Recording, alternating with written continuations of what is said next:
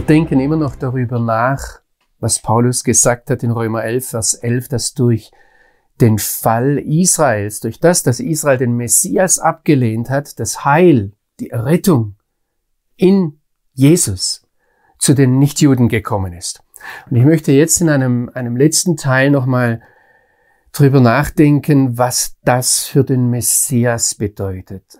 Vielleicht erinnern Sie sich dran, als ich über den Maimonides gesprochen habe, den Rambam, diesen mittelalterlichen Rabbiner aus Nordafrika, dass er gesagt hat, die Aufgabe des Messias ist es, Israel zu sammeln, zusammenzubringen.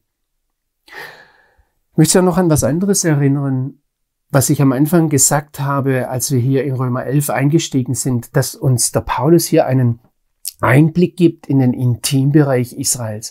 Es gibt in, es geht um etwas ganz Intimes, ganz Inneres, ganz Persönliches und ganz Schmerzhaftes. Und wenn wir das Ganze jetzt aus der Sicht des Messias sehen, dann möchte ich Sie noch einmal zurücknehmen zu Jesaja 49. Wir haben dort den Messias, der sieht, dass er von Mutterleib an berufen ist. Und zwar ist die Berufung, wir sehen das in Vers 5, die Berufung ist, Jakob zurückzubringen, also Israel zurückzubringen zu seinem himmlischen Vater. Und wenn Sie den Text nochmal ansehen in den Versen zwei und drei und vier, dann, dann sehen Sie dort einen Mann, der aufschreit. Der sagt, dazu bin ich berufen, aber ich habe meine ganze Kraft hinein verwendet, aber was herausgekommen ist, das ist Tove Hevel, also Durcheinander und nichts. Was der Messias hier letztlich sagt, ist, ich habe meine Aufgabe nicht erfüllt. Ich habe versagt. Was soll das Ganze? Wir sehen einen Menschen, der zutiefst verzweifelt ist und sagt, ich kann nur auf Gott hoffen. Ich glaube, wir müssen sehen, dass dieses Auseinandergerissen werden von Volk Israel und Messias Israels. Das, die beiden gehören eigentlich zusammen. Der König Israel ist ohne sein Volk nichts und das Volk ist kein Volk ohne seinen König. Dieses Auseinandergerissen werden ist ein ganz, ganz tiefer Schmerz. Nicht nur beim Volk, auch beim Messias. Und wie tief das geht, ist für uns ganz schwer vorstellbar. Das waren nicht nur drei Stunden am Kreuz. Das waren nicht nur zwei Tage oder in denen Jesus gefoltert wurde. Das war eine ganz, ganz tiefgehende Sache. Wenn, wenn derjenige, der von sich, der Einzige, der von sich sagen kann, ich bin das Leben, plötzlich tot am Kreuz hängt. Oder in ich habe hier einige Stellen ausgesucht. In 2. Korinther 5, da sagt Paulus, wir sind Botschafter an der Stelle des Messias, an Christi Stadt und wir bitten, lasst euch versöhnen mit Gott. Und dann in Vers 21 sagt er folgendes. Er, er sagt, denn derjenige, der von Sünde überhaupt keine Ahnung hatte, also der war nicht nur kein Sünder, sondern der war so weit von Sünde weg, der wusste gar nicht, was das ist, der wurde von Gott für uns zur Sünde gemacht damit wir die Gerechtigkeit würden, die vor Gott gilt. Wissen Sie, was das bedeutet, wenn Israel heute seinen Messias ansieht? Dann sieht es Sünde. Das haben wir übrigens in Jesaja 53. Man verbirgt das Gesicht vor ihm. Oder in Galater 3 beschreibt Paulus das Kreuzesgeschehen und er sagt, dass derjenige, der am Kreuz hängt, verflucht ist. So sagt es der Tenach, so sagt es die Bibel. Und was Paulus sagt, ist derjenige, der, ja, der eigentlich der vollkommene Segen ist. Der wurde für uns zum Fluch gemacht, damit der Segen Abrahams unter die Heiden kommen würde, sollte. Das ist immer wieder in anderen Worten beschrieben, dass der Fall Israels das Heil für die nichtjüdischen Völker ist.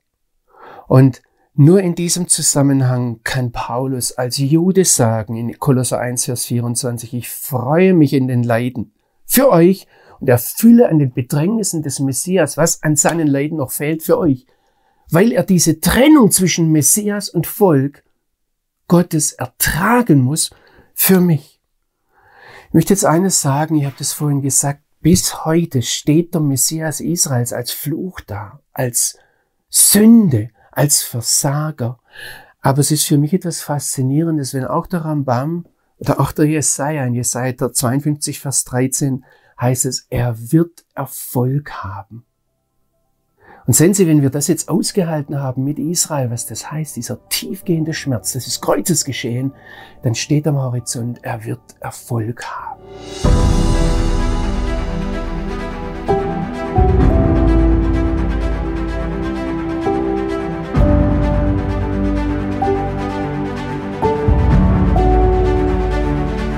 Liebe Zuschauer, Sie merken, dass ich bei der Auslegung von Römer 11 immer in der Spannung bin. Ich muss von Ihnen erwarten, dass Sie diesen Kontext im Blick haben und dann möchte ich gern tiefer bohren, möchte gern hineinsehen und muss auch Dinge voraussetzen, die ich Ihnen erklären muss. Das ist die Spannung, die wir hier miteinander erleben. Was hat der Paulus, noch einmal zurückzugehen, was hat der Paulus in Römer 11 gemacht. Er hat die Aussage, dass Gott sein Volk nicht verworfen hat, mit drei Schritten bewiesen. Und da sind wir dann zum Schluss dahin gekommen, dass er sagt, dass durch das, dass Israel seinen Messias, Jeshua, Jesus ablehnt, ist das Heil zu den Nichtjuden gekommen. Damit sind wir in Vers 11. Dort steht ganz klar,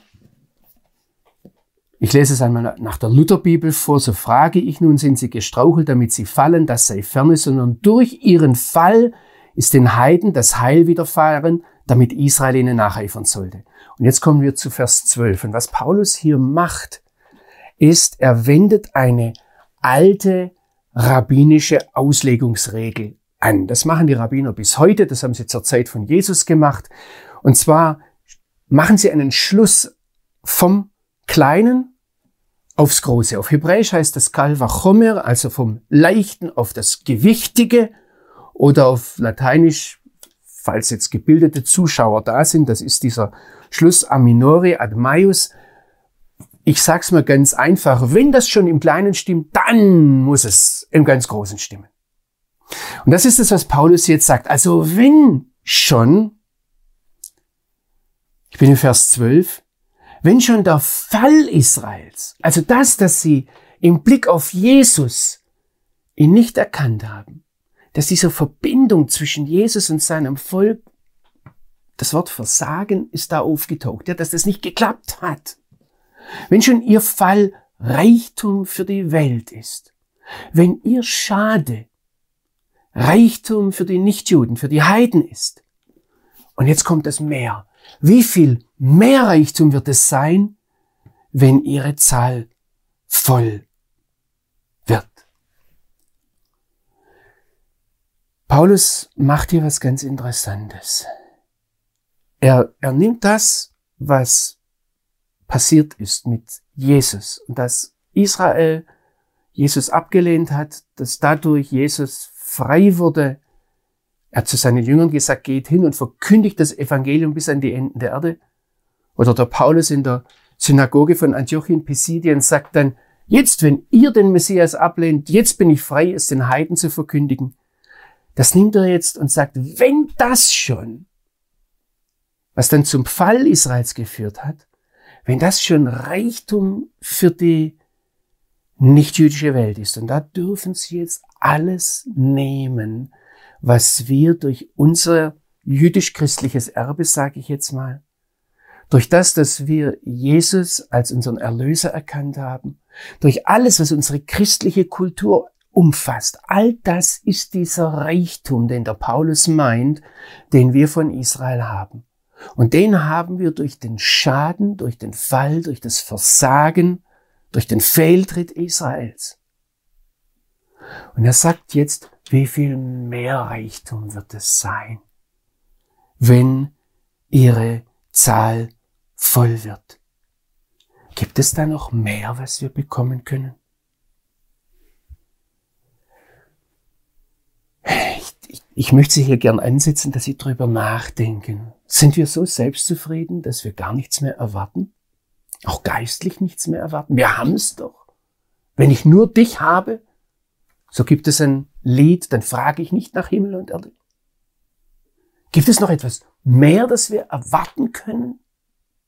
Und dann gibt es noch eine andere Frage, die mir hier mit zusammenhängt. Was Paulus uns hier zeigt, ist, dass dieses Mehr dieser Mehrreichtum, wie viel mehr Reichtum wird es sein für uns als Nichtjuden, dass der an Israel hängt? Ich möchte es einmal so formulieren, was Paulus hier sagt, und das wird uns in den nächsten Schritten jetzt weiter verfolgen, ist, dass der geistliche Zustand der nichtjüdischen Welt direkt abhängig ist vom geistlichen Zustand Israels. Wenn wir Reichtum, wenn wir mehr Reichtum wollen, als wir heute haben, und ich hoffe, Sie merken, ich, ich mache es jetzt hier nicht so deutlich, das ist nicht nur geistlich, geistiger Reichtum, das hat auch Auswirkungen auf das, wie wir leben. Wenn wir mehr Reichtum wollen, dann liegt der Schlüssel dafür in Israel.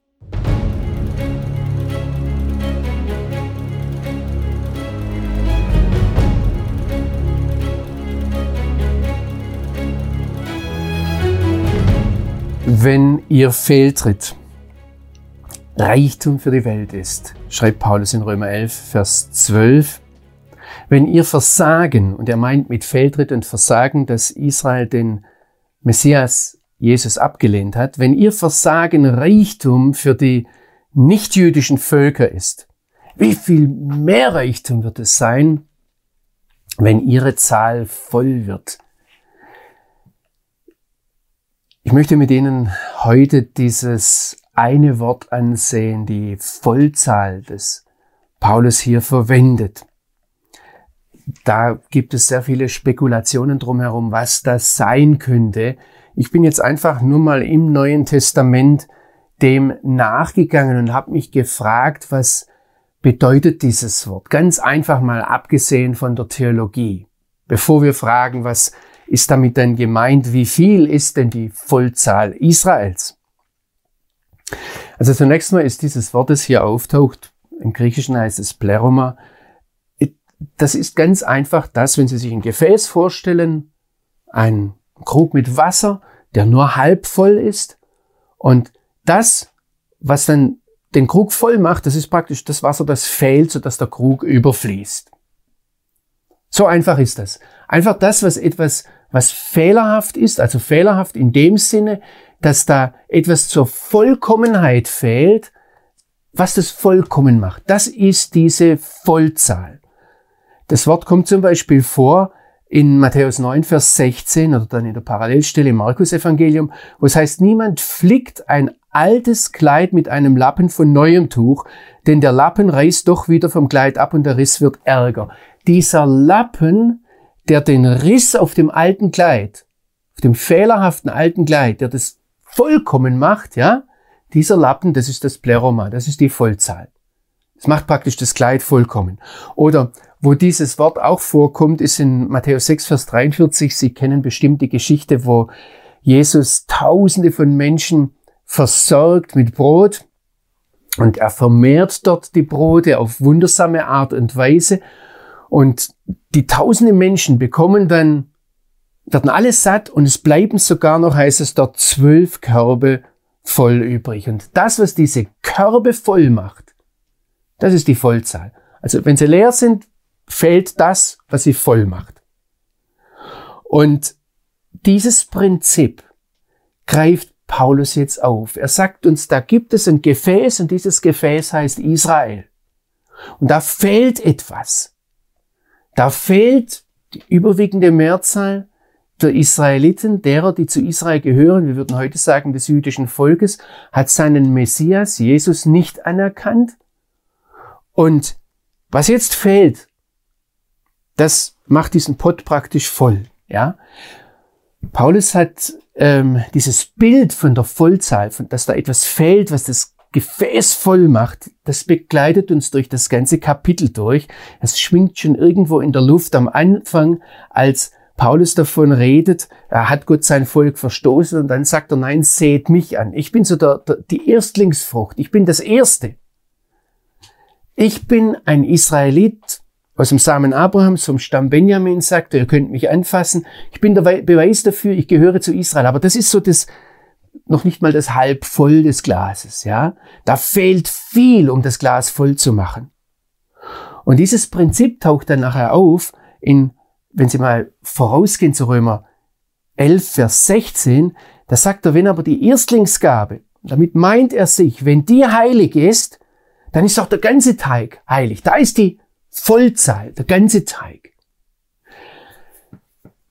Wenn Sie jetzt fragen, wie viel ist die Vollzahl Israels? Wie viel muss da passieren, dass wir diesen Reichtum, von dem wir das letzte Mal gesprochen haben, bekommen? Also, wenn schon Ihr Fehltrittreichtum ist, wenn schon ihr Versagen Reichtum ist, wie viel mehr Reichtum wird ihre Vollzahl sein, das sagt der Paulus hier nicht. Das wissen wir nicht. Das können wir vielleicht aus anderen Stellen erschließen, erraten, aber darüber redet er nicht. Es geht ihm hier einfach nur um den Zusammenhang. Erstens mal, es gibt noch viel mehr, was Israel erwartet. Aber es gibt noch viel mehr, was euch als den Nichtjuden erwartet, wenn ihr das begreift, dass mit Israel nicht alles abgeschlossen ist, dass Israel nicht abgetan ist, sondern Gott hat eine Zukunft mit Israel, aber durch das, dass er eine Zukunft mit Israel hat, hat er eine Zukunft mit den nichtjüdischen Völkern. Und wenn schon ihr Fall Reichtum für die nichtjüdischen Völker war, wie viel mehr Reichtum steht dann in der Zukunft aus, wenn ihre Zahl voll wird?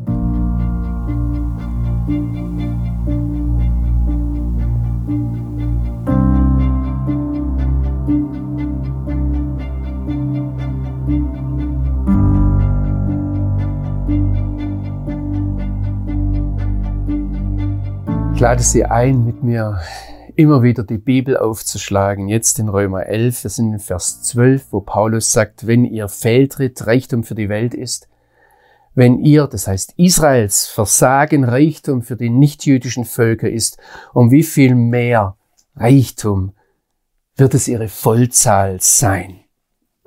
Wenn wir den Gedankengang jetzt weitergehen wollten von Paulus, dann müssten wir gleich zu Vers 15 gehen. Er schiebt jetzt aber etwas ein. Er sagt euch aber den Nichtjuden sage ich, sofern ich Apostel für die Nichtjuden bin, oder im Blick auf die Tatsache, dass ich der Apostel für die Nichtjuden bin, der Heidenapostel, rühme ich meinen Dienst, ob ich vielleicht meine Verwandten eifersüchtig machen und so einige von ihnen retten könnte. Wir haben über diese Aussage des Paulus schon gesprochen schon in Römer 10, wo er sagt, dass Israel nicht durch die Predigt zum Glauben kommt, sondern dadurch, dass sie eifersüchtig werden auf ein Nichtvolk. Wir haben das zwei Verse vorher in Römer 11 hat er so einfließen lassen. Er hat gesagt, das Heil kommt zu den Nichtjuden durch Israels Fall und dann schiebt er gleich so ein, damit Israel ihnen nacheifern soll. Und jetzt schiebt er das hier noch einmal ein. Warum macht Paulus das? Warum erklärt er uns nicht? Es geht hier darum, Gott hat sein Volk nicht verworfen. Er hat es dann mit drei Schritten bewiesen, warum das nicht so ist. Und dann zeigt er, dass hier ein geistlicher Zusammenhang ist, eine geistliche Abhängigkeit zwischen Israel und den nichtjüdischen Völkern. Warum schiebt er die Sache mit der Eifersucht immer wieder ein? Ich glaube, es gibt da einen ganz tiefen Grund, den wir uns sehr zu Herzen nehmen müssen, gerade auch in unserer deutschen christlichen oder europäischen christlichen Tradition. Was Paulus uns hier sagen möchte, ist, wir haben einen Auftrag. Und es geht bei all dem, was er uns hier mitteilt, wo er uns hineinsehen lässt in den Intimbereich zwischen Israel und seinem Gott, da geht es nicht um Spekulation, nicht um Philosophie, nicht um besser Wissen, nicht um Verstehen, sondern, und das habe ich vom orthodoxen Judentum gelernt, als mir mal ein Rabbiner gesagt hat, ihr Christen habt die Theologie und ihr Deutschen seid ihr Meister der Philosophie. Wir haben im Judentum gar keine Theologie. Wir sind eine Theopraxie. Verstehen Sie das Wort? Das Theologie, da geht es ums Denken, ums Überlegen, ums Wort. Bei der Theopraxie, da geht es um die Praxis. Und Paulus war Rabbiner, Paulus war Jude. Und es ging ihm weniger darum, alles zu verstehen, als darum, was habe ich jetzt zu tun. Ich glaube, wenn wir tatsächlich Nachfolger von Jesus und von Paulus sind, dann müssen wir dahin zurückkehren. Was Paulus hier durch dieses immer wieder, dass er einfließen lässt, ihr sollt Israel eifersüchtig machen, eifersüchtig machen. Darauf bin ich stolz. Deshalb freue ich mich als Heidenapostel, euch zu, ich sage jetzt mal, zu kitzeln, ob ihr nicht Israel eifersüchtig macht. Ihr habt einen Auftrag. Was gefragt ist, ist, was ihr damit tut, nicht was ihr denkt, ob es versteht. Ich denke, das sollten wir sehr, sehr ernst nehmen. Und es ist für mich auch wichtig, dass wir das im Blick auf diese nicht leichten Stellen im Römerbrief ernst nehmen. Wenn wir da tiefer hineingehen, werden wir immer wieder feststellen, dass Paulus oder Gott, der hinter ihm steht, uns ganz oft nicht alles sagt, was wir gerne wissen würden. Und ich denke, dass es wichtig ist, dass wir das ernst nehmen, wenn Gott schweigt, wenn er etwas nicht sagt. Wenn er uns zum Beispiel, um auf das Letzte anzusprechen, nicht sagt, wie viele jetzt genau die Vollzahl sind. Wir sollten dieses Schweigen Gottes und dieses Schweigen von Paulus an bestimmten Stellen auch nicht durch unsere eigene philosophischen Konstrukte oder Spekulationen ersetzen. Das ist was ganz, ganz Gefährliches sondern vielleicht sollten wir vom jüdischen Volk lernen, wie man mit Wort Gottes konkret umgeht. Ich erinnere mich noch, wie mir vor vielen Jahren das mal mein Rabbiner gesagt hat, als wir an der Tor, am, am, am Berg Sinai die Torah bekommen haben, da haben wir nicht gesagt, sondern was bedeutet's jetzt? Sondern wir haben gesagt, na aseve nishma, wir werden's tun und wir werden hören.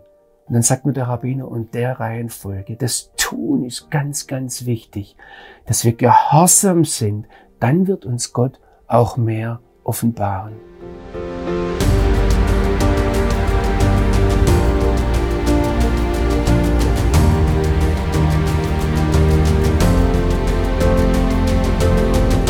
In Römer 11, Vers 12 schreibt Paulus, wenn ihr Feldtritt Reichtum für die Welt ist, wenn schon ihr Versagen Reichtum für die nichtjüdischen Völker ist, um wie viel mehr ihre Vollzahl.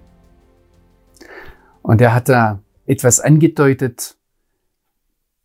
Reichtum war es für die nichtjüdischen Völker, dass Israel den Messias abgelehnt hat. Wie viel mehr Reichtum wird es sein, wenn ihre Zahl voll wird?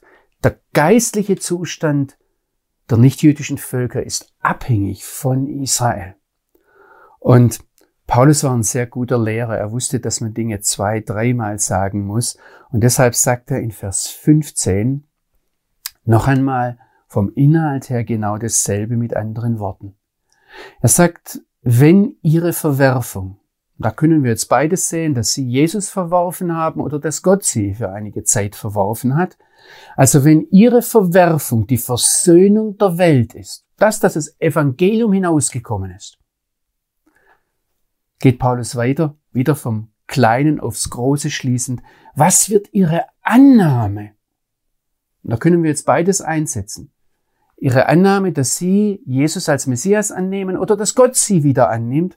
Was wird ihre Annahme anderes sein als Leben aus Toten? Was meint Paulus mit diesem Begriff Leben aus Toten.